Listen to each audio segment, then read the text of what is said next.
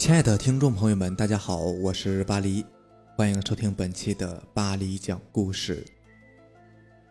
咱们今天要分享的故事呢，是一个老猎人的诡异经历。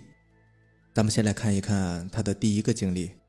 这个故事的名字叫做《双头蛇》，作者夜幕寒山。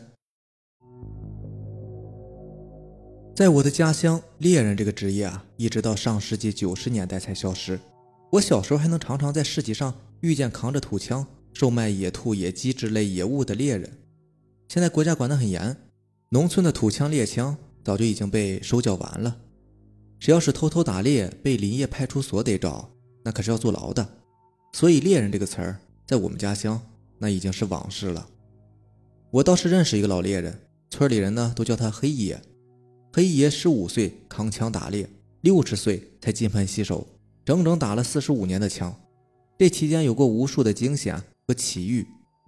我对钻山打猎之事还是非常感兴趣的，常常缠着黑爷让他给我讲一些他以前打猎的往事。他倒是也不避讳，给我讲了很多我闻所未闻的经历。黑爷说，以前的人打猎主要是为了混一口饭吃，并不是为了寻乐子。后来呢，他能吃饱肚子了，所以就把这个猎枪给卖了，不再打猎。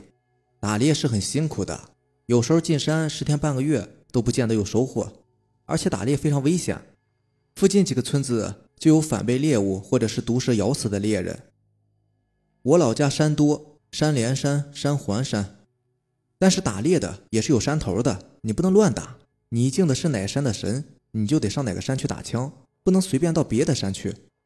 别的山头的山神不认识你，没有享受你的供奉，你去了人生地不熟，容易出事儿。黑爷说：“这里有古老的忌讳，三言两语反正也说不清楚。”黑爷打了几十年的猎了，除了上村后的小龙山，就是钻南沟。你可别小看这两个地方，小龙山的黑虎林绵延几百里，南沟更是幽深险峻，就算是老猎人也不可能把这些地方全部摸透。有一次，黑爷在黑虎林里边打猎走累了，就在一片荒地上休息了起来。这片荒地很奇怪。上面只长了一些矮矮的臭蒿，一棵高过人膝盖的草都没有，更别说灌木和大树了。这里的臭蒿看起来和一般的臭蒿不一样，颜色有点发黑。黑虎林里竟然还有树木遮不到的地方，黑爷觉得很奇怪。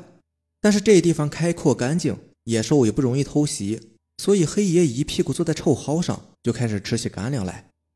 就在黑爷吃得津津有味的时候，他忽然听到身边的草丛里有悉悉嗦嗦的声音，他很警惕地看了看四周，微风轻轻吹着草晃动，他倒也没在意。黑爷吃了干粮，举起水壶喝水的时候，忽然又听到不远的草丛里有细碎的声响。当了这么多年猎人，黑爷不仅有一双犀利的眼睛，更有一双敏锐的耳朵。他觉得这声音不像是风吹草枝能够发出的声音，倒像是有什么东西在草丛里边爬行。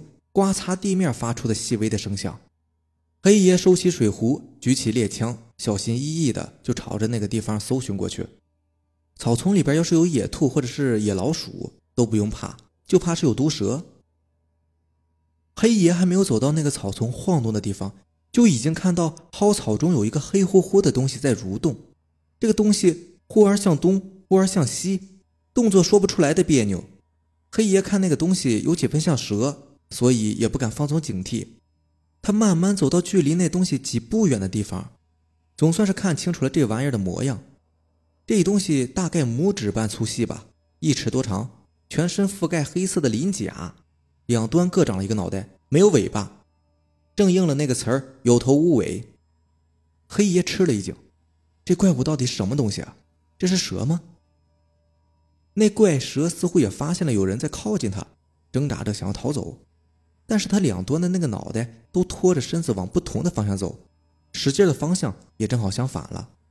这怪蛇两端的脑袋谁也不让着谁，谁也拉不过谁，挣扎了好半天，还是在原地爬。黑爷看那个怪蛇虽然没有伤人的意思，但是他挣扎磨蹭过的蒿草，没一会儿就像是被浇了开水一样枯萎了。那看来这个东西毒性很大。黑爷钻了这么多年山了。知道这大山里边奇奇怪怪的东西多，没有充分了解之前，是万万不敢上前去招惹他们的。但是他胆子大，又好奇，所以就没有走远，就站在原地啊，看着那个怪蛇两端的脑袋像是拔河一样挣扎。这样过了好一会儿，那个怪蛇一端的脑袋好像是没有了力气，任由另一端的脑袋拖着整个身子朝着草丛的深处钻了进去。黑爷跟在后面看了一会儿，那怪蛇两端的脑袋一旦不互相拖累了，行动就变得异常的迅速，它就像是一条水中的游鱼一样，黑影在草丛中飘飘忽忽的，一会儿就看不见了。黑爷的脚下只有一团已经枯萎的蒿草。黑爷忽然觉得这片蒿草地有点诡异，也就不敢多留，收起猎枪和水壶就走了。黑爷这次出山之后啊，把自己遇见的怪蛇的事情讲给村里的人听，那村里很多人都不信。有人对黑爷说：“你说鸡冠蛇、蛟蛇、白蛇，我们都信。小龙山虽然怪东西多，但是你说这有头无尾的双头蛇，那你说什么我们都不信呢？”黑爷无力解释，大家认为他在说谎。他心里觉得挺难受。村里有个头发胡子都白了的老者，看见黑爷沮丧的样子，笑呵呵的对着黑爷说：“哎呀，你也别怪他们笑话你，他们是真没见过。”那黑爷就问这个老头：“难道您见过？”老头说：“我小时候随我爸爸进山砍柴，也在臭蒿丛中见过这么一次怪蛇。我爸爸在世的时候经常说起这件事情，我印象很深的。这种怪蛇毒性非常大。”但是它胆子小，一般也不伤人。周围的村里人见老者都这么说了，也就不好意思再取笑黑爷了。这老者这把年纪了，没有必要去撒谎。再说，小龙山森林里奇奇怪怪的事情本来就不少，你没经历过，不一定就代表不存在。有人还在林子里边见过巨蟒渡劫、雷公劈死蜈蚣精呢，这不更玄乎吗？但是大家都很好奇，如果黑爷说的是真的。那他遇见的这东西到底是什么呢？到底是不是蛇呢？第二个故事呢，叫做野猪邪灵，也是咱们的老猎人黑爷讲的。黑爷认为猎人这个职业啊，被扫进乡村历史的尘埃，这是必然的。以前的人打猎是为了填饱肚子，为了换点柴米油盐，是为了活下去。但是现在的人呢，谁吃不饱肚子？大富大贵的人虽然是少数吧，但大部分人的日子还是能够凑合过的嘛。所以现在的人呢，就没有必要去打猎去造那个孽了。为了消遣和猎奇去杀害山里的动物，这是很有损阴德的事情。但遗憾的是，这种现象到现在还是无法杜绝的。黑爷说，真正的猎人其实是很爱护动物的，他们有自己的原则。打猎要看时节，有节制，从来不会赶尽杀绝。怀孕的动物不打，幼崽不打，无法食用或者是换钱的动物不打。猎杀动物的时候，要尽可能的给动物一个痛快。猎人从来不会折磨动物，不会让动物长时间沉浸在恐惧当中，更不会把猎杀动物视为一种乐趣。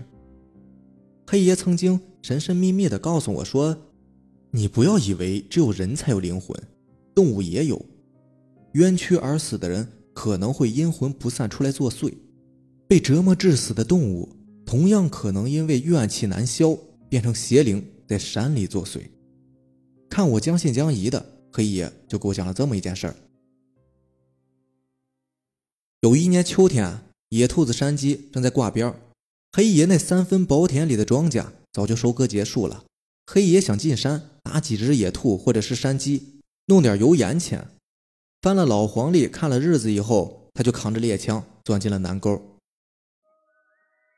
这个时节，南沟里蒿草枯黄，野兔窜，山鸡飞，只要进沟，总是会有收获的。黑爷沿着南沟里时隐时现的小路走了一早上，走到南沟的幽深处，他在进沟的时候也遇见过猎物，但是他没有放枪。沟边猎物少，但是枪一响，沟深处的猎物就会藏起来。到那时候再进沟，就很难有大的收获了。兽有兽语，禽有禽话，这些动物精明起来，躲在你脚下你都发现不了。南沟很深，两侧有数不清的小山沟和茂密生长的森林，没有任何一个老猎人敢说自己能把南沟摸透。所以黑爷钻到自己比较熟悉的地方以后，就不敢再往深处走了。他堵在一个有溪流流出的小山沟口。一个时辰的时间就猎获了好几只野兔和山鸡。黑爷来的时候并没有准备在南沟里边多待，所以就没有准备足够的弹药和干粮。多年的经验告诉他，这个时候并不是入冬之后合伙打猎，一打就是半个多月的好时候，见好就收吧。所以黑爷拾到好东西，扛着猎枪，扛着猎物，就朝着沟外走。黑爷进沟前，虽然翻了老黄历，但是看的日子似乎并不好。他距离沟口还有七八里路的时候，南沟上空突然阴云密布，淅淅沥沥的就开始下起雨来。南沟里一下子也就暗了下来。西北的秋天，这雨一旦要是下起来呀，谁也说不清楚什么时候会停，有时候一下就是半个月。黑爷不敢停下来避雨，他把挂在枪杆子上的草帽取下来戴在头上，一路紧走。想着在天黑前出沟，黑爷步履匆匆。当他经过一片茂密的灌木林的时候，冷雨突然夹着一阵风扑面而来，让他不由得打了一个寒战。黑爷突然感觉这一阵风有点不对劲儿。这时候还没入冬，南沟里虽然气温比较低，但也就是让人觉得凉爽而已。而刚刚这一阵风，就像数九寒月的雨夹雪，让人的汗毛都竖起来了。更让黑爷警惕的是，这一阵风里还夹杂着一股让人作呕的腐臭味儿。黑爷停下脚步，放下了背上的猎物，把猎枪紧紧捏在手里边。他站在了一块巨大的山石旁，想观察一下灌木丛里边有什么东西。但是灌木丛里边黑乎乎一片，什么也看不见呢。黑爷只觉得一种冷飕飕的感觉，伴随着越来越浓密的恶臭，从这个灌木丛里边。正在不断的朝他逼近着，恐惧和直觉让他手脚并用，蹭蹭几下就扯着巨石上的藤蔓和野草，攀爬到了巨石的顶端。这时候雨还在下着，那块巨石大概有四五米高吧，是旁边山崖上崩裂下来的。巨石顶上勉强能蹲一个人。黑爷爬上石头后，又把猎枪握在手里边，他紧盯着灌木丛，心砰砰直跳。终于。黑爷看到一个黑乎乎的东西，缓缓地从这个灌木丛中滑行般的移动了出来。这东西的动作让人有种说不出来的诡异。这东西一出灌木丛，一股言语难以形容的恶臭一下子就钻进了黑爷的鼻子里边。黑爷再也忍不住，哇的一下吐了出来。那个东西显然也察觉到了黑爷，缓缓地滑到了巨石下面。黑爷仔细一看，只见这东西竟然是一头巨大的野猪。这只野猪全身黏糊糊的，身上还在不停的往地上淌着脓水儿它的头上有好几处都露出了白骨，看上去非常恐怖。更让人毛骨悚然的是，这只野猪的两只眼睛竟然是两个黑洞洞的窟窿。这玩意儿站在巨石下，不像一般的野猪一样逃走，或者是嚎叫着攻击巨石上的人，而是无声无息的用那两只黑洞洞的所谓的眼睛吧，死盯着黑爷看。黑爷握着猎枪的手在微微的颤抖着，他心里很清楚自己这是遇见邪乎东西了。黑爷曾经听村里的老猎人说过，生前经受过极大痛苦的动物，如果死在阴暗的地方，久不见日光，也有可能会发生尸变，变成邪灵。而最容易变成邪灵的动物就是狗熊和野猪了。老猎人曾经告诫过黑爷，一旦遇到这种东西，千万不要开枪。也不要和这个东西眼睛对视，最好是爬到树上躲起来，等这个东西走了以后再下来。黑爷朝那个鬼东西的眼睛看了一眼，全身就是一抖。好在他反应快，赶紧闭上眼睛，调整心性，把手指也从猎枪的扳机上放了下来。过了好一会儿，黑爷感觉雨下大了，那种刺骨的寒冷和令人窒息的恶臭味也正在逐渐消失。他壮着胆子睁开眼睛，朝巨石下面看了一眼，那只恐怖的野猪已经不见了，也不知道去了什么地方。黑爷一时半会儿不敢溜下石头，他冒着雨在石头上又待了好一会儿，一直到再也闻不到那股臭味了，这才从石头上下来，回了家。等黑爷回到家里的时候，天已经黑透了，家里人焦急地等待了他很久。他的猎物早就不知去向了，他只带回了自己的命根子——猎枪。他头上的草帽也不知道丢在了什么地方。黑爷换了身衣服，喝了一碗热汤，惊魂未定。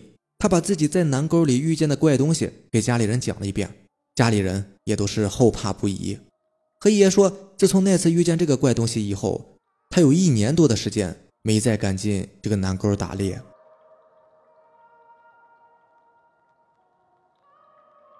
好了，这就是咱们今天要分享的两个小故事了。